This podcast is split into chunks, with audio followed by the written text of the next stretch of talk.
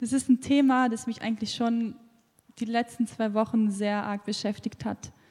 Und, und ich glaube, das ist wirklich für uns als Christen ist es essentiell wichtig. Und das dürfen wir, glaube ich, auch nie aus den Augen verlieren. Und um ein bisschen in das Thema einzuleiten, möchte ich euch eine Geschichte erzählen, wo ihr euch einfach mal vorstellen müsst, dass ihr einfach eine normale deutsche Person seid, die einen ganz normalen Arbeitsalltag hat und dann irgendwann wegen einer Erkältung zum Arzt geht und die Diagnose kriegt, ich bin krank. Und du bist jetzt nicht nur krank, sondern es ist eine Krankheit, die ist tödlich schmerzhaft und mit der Zeit wirst du auch immer hässlicher und sie ist ansteckend. Und du musst dich wegen dieser Krankheit, weil du so ansteckend bist und ja, von deinem Partner eigentlich trennen oder du darfst nicht mit deiner Familie zusammen sein, weil wenn du mit denen bist, werden sie alle krank. Und wenn du rausgehst in die Arbeit, oder zum Marktplatz darfst du eigentlich auch nicht mehr hin, weil sobald du rausgehst, kannst du jemand anstecken. Also musst du ein Schild oder so ein Zeichen in deinem Körper tragen, wo drauf steht, krank. Und wenn jemand versucht, dich anzufassen, musst du anfangen zu schreien. Ich bin krank, damit die Person weggeht und ja nicht angesteckt wird. Und jetzt, weil du so krank bist und der Arzt es weiß, steckt er dich in einen besonderen Raum abgesichert von anderen Leuten, ja, ja weit weg von allen anderen Menschen. Und die einzigsten Menschen und einzigen Kontakt hast, den du hast, sind andere kranke Menschen mit der gleichen Krankheit. Das heißt, du bist irgendwo eingesperrt in irgendeinem Raum mit anderen kranken Menschen und dir ist nicht zu helfen, weil die Krankheit ist unheilbar. Jetzt kommt aber eines Tages ähm, ein Mann in die Stadt und dieser Mann hat ein Gegenmittel für die Krankheit. Und du bist vermutlich schon die letzten 20 Jahre immer krank gewesen. Die Menschen sind immer von dir weggerannt, wenn sie dich gesehen haben, weil sie Angst haben, sich anzustecken.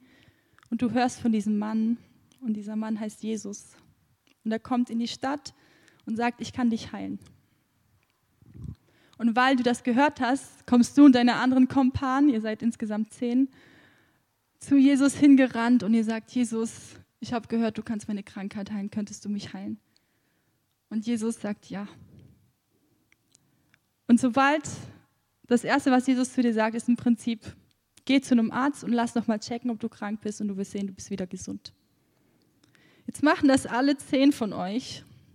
Ihr rennt zum Arzt, vermutlich zum gleichen oder zu einem anderen, und der Arzt sagt euch, deine Krankheit ist weg. Du bist gesund. Dir geht's wieder gut. Du kannst ein normales Leben führen. Du darfst rausgehen, du darfst einkaufen gehen, du darfst zur Arbeit, du darfst wieder zu deiner Familie gehen, du steckst niemand an. Und die einzigste Person von diesen zehn, die zu Jesus zurückrennt und Danke sagt, ist auch noch jemand aus China oder einfach ein Ausländer, aber nicht mal ein Deutscher.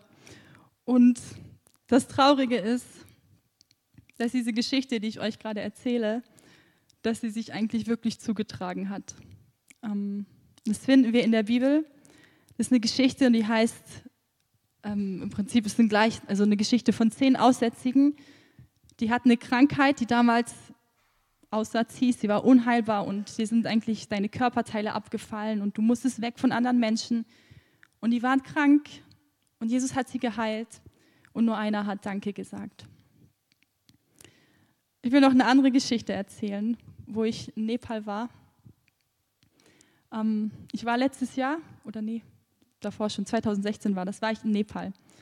Und wir sind da zehn Tage im Himalaya rumgetreckert und es war ein Schneesturm und wir hatten auch noch ganz viel Gepäck auf dem Rücken und es war unglaublich anstrengend. Einer aus unserer Gruppe ist eigentlich schon kollabiert und wir haben es mit Not und Mühe zu irgendeinem Hostel geschafft das richtig heruntergekommen war. Und ich habe in einem Zimmer geschlafen, wo ähm, es ein Loch in der Wand gab und es war ein Schneesturm in der Nacht und da ist Schnee ins Zimmer reingekommen und es war sehr kalt. Und ich bin am nächsten Morgen aufgewacht und ich dachte nur, was ist das für ein Morgen? Und wir haben nicht mal genug zu essen gekriegt. Wir hatten immer morgens nur so einen kleinen, ähm, sowas wie eine Art Pfannkuchen, ein dicker Pfannkuchen. Und dann abends hatten wir vielleicht noch so eine Suppe oder Kartoffeln. Und das für den ganzen Tag. Und dann bin ich aufgewacht und ich dachte, oh Jesus, ich kann nicht mehr. Ich war wirklich erschöpft. Und ich dachte, ich will mich jetzt einfach nur beschweren. Das ist das Einzige, was ich gerade machen will. Und in dem Moment hat Gott mich eigentlich daran erinnert, an eine Geschichte aus der Bibel, die wir letzte Woche gehört haben von, dem, ähm, von Ruben am Sonntag, wo Israel in der Wüste war, das, das Volk Gottes und sich beschwert hat. Und wie es vor Gott eigentlich gar nicht angenehm war. Und Gott hat mich erinnert, Julia, sei dankbar, auch wenn es kalt ist, du nicht genug zu essen hast und ja, das Hotel auch nicht wirklich schön ist. Sei dankbar. Und ich habe mich dann an dem Morgen einfach entschieden, dankbar zu sein. Und plötzlich ist meine Stimmung wie aufgeheitert. Die dunkle Wolke über meinem Kopf war wie weg. Und ich war einfach gut drauf. Und wir hatten immer noch nicht genug zu essen. Es war immer noch kalt. Aber irgendwas in meinem Herzen hat sich verändert, weil ich dankbar war. Und ich glaube, ihr könnt schon an den zwei Geschichten raushören, worum es heute Abend geht. Es geht ums Thema Dankbarkeit. Ähm, und ehrlich gesagt hat mich das jetzt schon die letzten zwei Wochen sehr beschäftigt, das Thema. Und auch die Predigt von Ruben hat irgendwie noch neu mir so gezeigt, wow, das ist echt das Thema, wo es hin soll. Eine Frage, wer von euch hängt gerne mit undankbaren Leuten ab? Gibt es irgendjemand, der gerne mit jemand zusammen ist, der andauernd sich beklagt, andauernd nur mürrisch ist und sagt, ey, ich habe keine Lust auf das alles, es kotzt mich alles an. Ich glaube niemand. Habe ich auch nicht, ehrlich gesagt. Ich habe mal so geguckt, als ich aus Äthiopien zurückkam, ist eins mir sehr, sehr stark aufgefallen in Deutschland. Und das ist, dass die Menschen hier in Deutschland schon viele Probleme haben dafür, dass sie keine Probleme haben.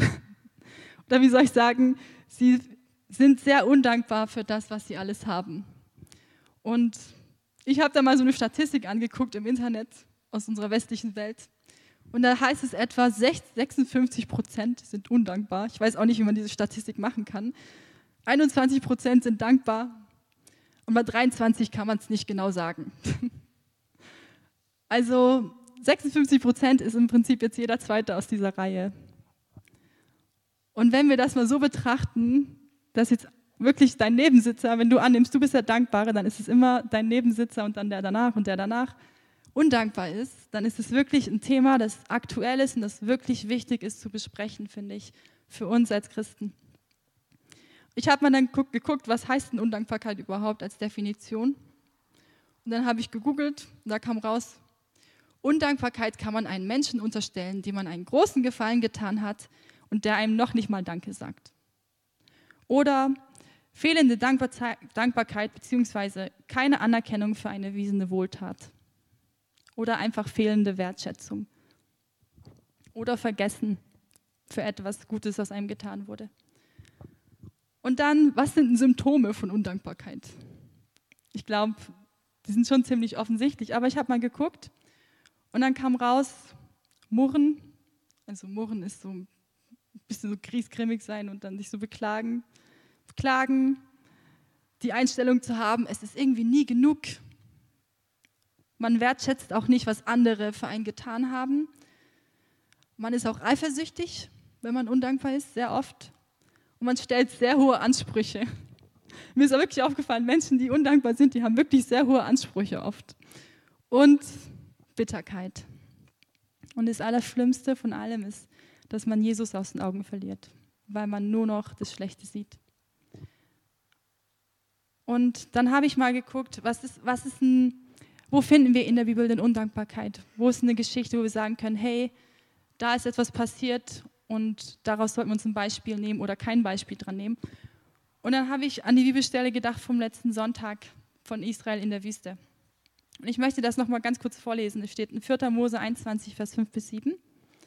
Und da steht, und das Volk redete gegen Gott und gegen Mose das Volk Israel, das war 40 Jahre in der Wüste. Und Gott hat es versorgt, also für alle, die es nicht wissen. Wozu habt ihr uns aus Ägypten herausgeführt, sagt Israel. damit wir in der Wüste sterben, denn es ist kein Brot und kein Wasser da und unsere Seele ekelt es vor dieser elenden Nahrung. Da sandte der Herr feurige Schlangen unter das Volk und sie bissen das Volk und es starb viel Volk aus Israel. Da kam das Volk zu Mose und sie sagten, wir haben gesündigt, dass wir gegen den Herrn und gegen dich geredet haben. Bete zu dem Herrn, dass er die Schlangen von uns wegnimmt. Und Mose betete für das Volk und Gott ähm, gab eine Möglichkeit, dass sie nicht mehr von den Schlangen gebissen werden und dass sie bewahrt werden vor diesen Schlangen. Was wir hier sehen können, ist, Gott hat Israel, sein Volk, das erwählte Volk, rausgeholt aus der Sklaverei, aus Ägypten. Und in Ägypten scheint es, hatte Israel wohl gutes Essen, viel Schmuck und viele Sachen. Und dann führt Gott sie raus aus der Sklaverei in die Wüste. Ich glaube, die Geschichte kennen wir. Und er versorgt sie auch noch übernatürlich jeden Tag mit etwas, das man nennt Manna und das ist wie Brot oder sowas ähnliches. Und das kriegen die jeden Morgen, jeden Mittag und Abend. Und er gibt ihnen jeden Tag zu essen. Jeden einzelnen Tag. Und es jahrelang. Sie müssen nicht mal dafür arbeiten und irgendwas suchen, um Essen zu kriegen, sondern es ist direkt vor ihrer Haustür. Sie müssen nur rausgehen. Und irgendwann, nach ein paar Jahren, und es passiert, und hier in der Bibelstelle liest man es jetzt nicht so raus, aber das war schon davor und weiter davor, Jahre davor, hat Israel schon angefangen zu nörgeln. Und das hat sich weitergezogen. Also hier liest man jetzt nur kurz diesen kleinen Teil und denkt so, wow Gott, jetzt klagen die einmal und dann schickst du gleich Schlangen. Nein, die haben wirklich dauerhaft genörgelt. Und die haben gesagt, Gott, warum hast du uns eigentlich rausgeholt aus der Sklaverei? Wäre ich doch lieber ein Sklave, anstatt dass ich jetzt hier in der Wüste rumlungere und einfach das Essen esse, das du mir gibst. Und sie haben total vergessen, was Gott für sie getan hat. Und sie haben überhaupt keine Wertschätzung für das gezeigt, dass Gott sie jeden Tag versorgt und dass sie nicht hungern müssen. Und dann wollte ich wirklich wissen, Gott, was ist deine Einstellung zur Undankbarkeit? Weil bei uns in unserem Land ist das doch ein großes Thema. Wenn es in dem Sinne jeden Zweiten betrifft, dann ist das schon ein großes Thema. Und wie nimmt Gott Undankbarkeit auf? Und wenn wir jetzt diese Bibelstelle mal wegnehmen und einfach mal ein paar Kapitel weiter vorher lesen, lesen wir nochmal, dass das Volk Israel nochmal gegen Gott spricht und sagt, oh Gott, warum sind wir hier in der Wüste? Wir müssen hier das essen und warum sollen wir hier sein? Und Gott sagt, wie lange will dieses Volk mich noch lästern? Und ich glaube, wir verstehen oft nicht, dass wenn wir anfangen oder wir als Menschen anfangen, uns zu beschweren und zu klagen über Dinge, die wir haben oder allgemein, dann nimmt Gott das so auf, als ob wir gegen ihn lästern. Und Gott nimmt das so auf, als ob wir ihn provozieren. Und irgendwann wird er auch zornig, weil es zu viel wird. Weil er uns jeden Tag versorgt. Und es ist in Gottes Augen einfach böse. Und ähm, wenn man das nicht versteht, dass Undankbarkeit böse ist, dann wird man auch nicht aufhören.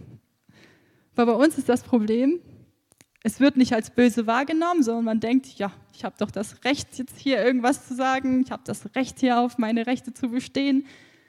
Und man versteht eigentlich nicht, dass das, was man tut, dass man damit Gott abgrundtief verletzt und dass man eigentlich gegen Gott lästert und das, was er uns jeden Tag gibt und gegen seine Versorgung. Und zu guter Letzt schreibt die Bibel auch, dass wir durch Bitterkeit den Heiligen Geist betrüben.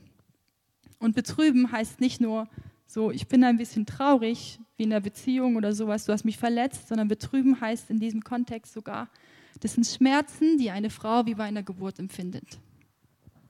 Das ist das Wort betrüben hier. Schmerzen, die eine Frau bei der Geburt hat, sind sehr groß. Ich glaube, das wissen wir alle. Und wenn Undankbarkeit Gott so betrübt, dann sollten wir das nicht in unserem Leben haben.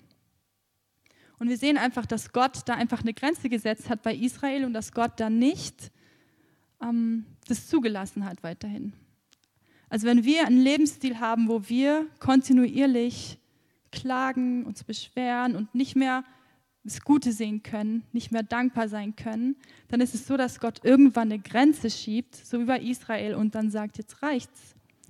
Ähm, jetzt werde ich zornig und jetzt gibt es Konsequenzen, weil das einfach gegen Gott spricht und gegen seine Natur. Und dann habe ich geguckt, ja gut, ähm, wenn es so schlimm ist, dann wird aber auch im Neuen Testament sehr viel darüber stehen müssen, dass wir auch dankbar sein sollen. Und wusstest du eigentlich, dass als Christ Dankbarkeit Teil deiner Berufung ist? Wir reden oft immer davon so, boah, ich weiß nicht, wo Gott mich haben will. Ich bin echt gespannt und vielleicht werde ich mal nach Afrika gehen. So ist jetzt bei mir der Fall. Aber, aber eigentlich die erste Berufung, die wir haben, steht in der Bibel. Denn Gott hat uns nicht zur Unreinheit berufen, sondern zur Heiligung. Und es steht in 1. Thessalonicher 4,7. Und Unreinheit, was ist denn aus Gottes Augen Unreinheit? Wir lesen nochmal. In den letzten Zeiten oder in den Zeiten, es werden Menschen sein, die viel von sich halten, geizig, rumredig, hochwertig, lästerer sind, den Eltern ungehorsam, undankbar, ungeistlich, Teil des alten Menschen.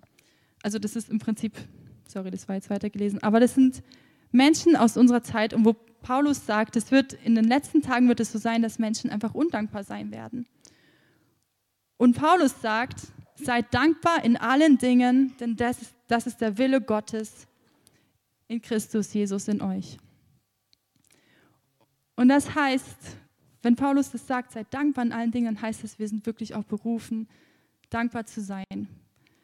Weil wenn wir berufen sind, einen heiligen Lebensstil zu führen, dann zieht das alles mit ein. Und es gibt ein Gebot in der Bibel oder im Neuen Testament, das am zweithäufigsten genannt wird. Ich meine, zuerst ist es liebe Gott und deinen Nächsten wie dich selbst, also liebe deinen Nächsten, liebe die Gemeinde. Und das zweite Gebot ist, seid dankbar. Wer hätte das gedacht? Ich weiß nicht, ob es euch aufgefallen ist, aber immer wenn ich Briefe lese, das Neue Testament, die ganze Zeit, lese ich immer nur vom Danken. Und Paulus schreibt, und dann legt das und das ab, aber seid dankbar. Und seid dankbar in allen Dingen. Und seid dankbar und dankt Gott alle Zeit. Wenn ihr betet, bringt Danksagung. Und es wiederholt er kontinuierlich. Und es ist wirklich wichtig, dass wir das praktizieren. Wenn wir sagen, wir wollen heilig sein vor Gott und wir wollen rein sein, dann heißt es, wir legen alte Sachen ab, die nicht mehr zu unserem alten Charakter gehören und legen das Neue an. Und das Alte, was hier unserer menschlichen Natur entspricht und was viele machen, ist einfach undankbar sein und einfach nur drauf loszunörgeln und auf seine Rechte zu bestehen. Und was Jesus eigentlich möchte, was wir stattdessen machen, ist es nicht mehr zu machen und anfangen, ihm zu danken, egal wie es uns geht. Und es steht auch da, seid dankbar in allen Dingen. Und ich glaube, das größte Vorbild, das wir nehmen können, wenn es darum geht, ist Jesus, weil Jesus sehr viel durchmachen musste. Und wir wollen ja alle immer mehr werden wie Jesus und ihn immer ähnlicher werden. Und wenn wir Jesus anschauen, er ist auf die Erde gekommen, hat im Prinzip Straßen aus Gold verlassen für uns. Und ähm, er war am Kreuz, hat Schmerzen erlitten, aber er hat nie geklagt vor Gott. Er hat Gott gesagt, hey, ich würde eigentlich lieber was anderes machen, ich würde lieber nicht ans Kreuz gehen. Und hat das offen und ehrlich gesagt. Aber er hat nie Undankbarkeit vor Gott gezeigt oder sich beschwert. Und Paulus, der Mann, der auch sehr viel für Jesus erlitten hat, der mehrmals geschlagen wurde, mehrmals im Gefängnis war, auch schon drei Tage im Meer verbracht hat, ohne irgendetwas, Schiffbrüche erlitten hat und alles Mögliche, wo du denkst, meine Güte, wie viel kann ein Mensch erleben an Leid, ähm, hat nie geklagt an Gott, sondern hat immer gesagt, sei dankbar in allen Dingen. Und wenn ein Mann wie er das sagt, dann ich glaube, dann kann man das wirklich, wirklich ernst nehmen. Und deswegen ist die Frage, wofür sollen wir denn dankbar sein? Wenn wir dankbar sein sollen in allen Bereichen unseres Lebens, was, was bezieht das ein? Und die erste Geschichte, die ich erzählt habe, war mit dieser Krankheit. Mit diesen zehn Personen, die krank sind und die werden nicht geheilt. Und dann kommt plötzlich ein Mann und er macht sie gesund. Und dieser Mann war Jesus. Und ich glaube, wovon Jesus uns am meisten geheilt hat und gerettet hat, ist die Sünde. Und er hat uns alles vergeben. Er hat gesagt, wenn ihr an mich glaubt und einfach umkehrt von eurem alten Lebensweg und ihr euch entscheidet, so zu leben, wie es mir gefällt, dann vergebe ich euch alles. Und ich helfe euch auch dabei, so zu leben, wie es mir gefällt. Dann heißt es, wir können dafür jeden Tag dankbar sein. Das ist wie der Aussatz und die Krankheit, wovon Jesus uns geheilt hat. Und es ist einfach dafür, sollen wir dankbar sein jeden Tag. Und auch dankbar in allen Umständen. Nicht nur für das, was Jesus getan hat, sondern in allen Umständen. Also Umstände heißt wirklich, wenn es dir gut geht oder wenn es dir schlecht geht. Wenn du mal viel hast oder wenn du mal wenig hast. Wenn du in Nepal bist und in irgendeiner kalten Hütte bist oder wenn du in Deutschland bist in deinem warmen Bett, dann sei dankbar. Immer. Immer, immer und immer. Und das durfte ich auch ganz speziell in Äthiopien ganz erklären, weil da hatte ich Zeiten, wo ich viel hatte mit meinen Freunden und da gab es Zeiten, wo ich wenig hatte oder wo es kalt war und regnerisch und du krank wirst. Und da muss man lernen, dankbar zu sein, weil Gott einfach mit uns ist und er so viel für uns getan hat. Und ich glaube, was wir verlernt haben in unserer Generation, ist nicht nur dankbar zu Jesus zu sein, sondern auch dankbar für die Menschen, die Gott in unser Leben gesetzt hat. Ich weiß nicht, ob es euch manchmal aufgefallen ist, aber ich glaube, Teenager haben meistens oft, das, oft immer das schlechteste Bild von ihren Eltern und denken immer, ihre Eltern sind die schlimmsten auf der Welt und ich wünschte, mein Vater wäre so wie, wie der Nachbar. Oder man schaut immer auf die andere Familie und denkt immer, ach, wären mein, wär meine Eltern doch so gewesen. Dann wäre alles anders gelaufen. Und ich glaube aber auch, was Gott auch möchte, ist, dass wir nicht nur lernen, dankbar zu ihm zu sein, sondern auch dankbar zu den Menschen, die uns auch viel gegeben haben.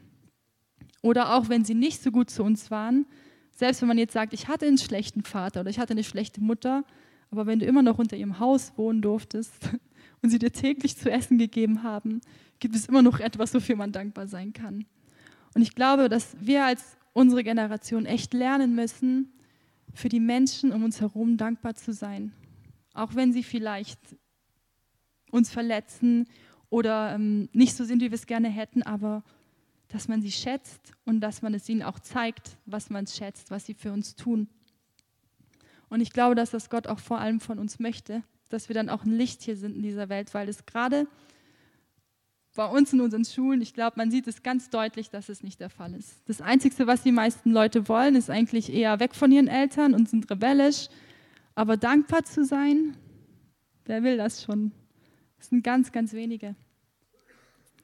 Und die Sache ist die, es gibt eigentlich keine Option.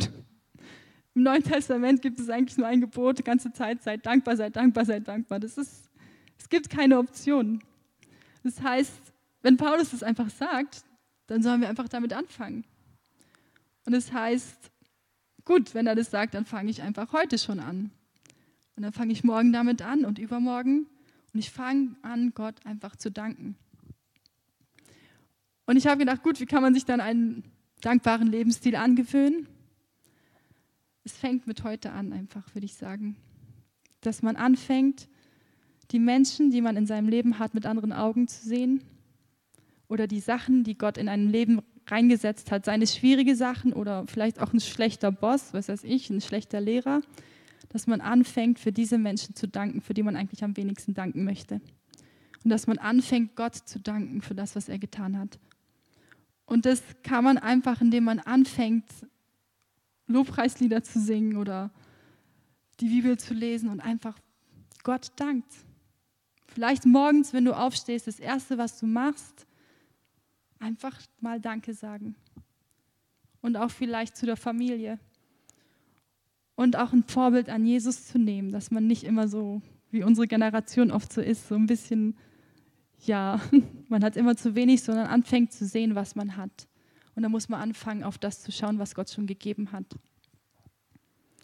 Und ich wollte einfach heute Abend auch besonders dafür Zeit geben, dass man darüber mal nachdenkt, wenn wir in der Gebetszeit sind, dass du Gott fragst, ähm, wo habe ich es vielleicht versäumt, Menschen in meinem Leben, die du mir in mein Leben gestellt hast, dankbar zu sein. Jetzt nicht nur auf Gott bezogen, sondern auch wirklich Menschen in deinem Leben vielleicht deine Eltern, wo du immer dich beklagt hast, dass sie ja doch so schlimm sind, oder deine Geschwister, ich weiß es nicht. Und wo hat man es versäumt, einfach mal für sie dankbar zu sein oder ihnen einfach mal Wertschätzung entgegenzubringen? Oder wo hat man es versäumt, Jesus dankbar zu sein und, und sieht nur noch die dunkle Wolke und alles Schlechte auf der Welt? Und Gott möchte, wie das Volk in Israel, dass wir einfach umkehren, wenn wir merken, okay, ich habe gerade eine Herzenshaltung, die ist nicht gut, dann möchte Gott einfach, dass wir damit aufhören und dass wir das Gegenteil machen. Das heißt, wenn jemand sagt, gut, ich finde mich darin wieder, dass ich eigentlich viel zu wenig Gott danke, dass ich viel zu wenig ähm, Menschen so sehe wie Gott oder einfach viel zu wenig das sehe, was Jesus getan hat, dass man einfach das Gegenteil macht. Einfach aufhört und das Gegenteil machen.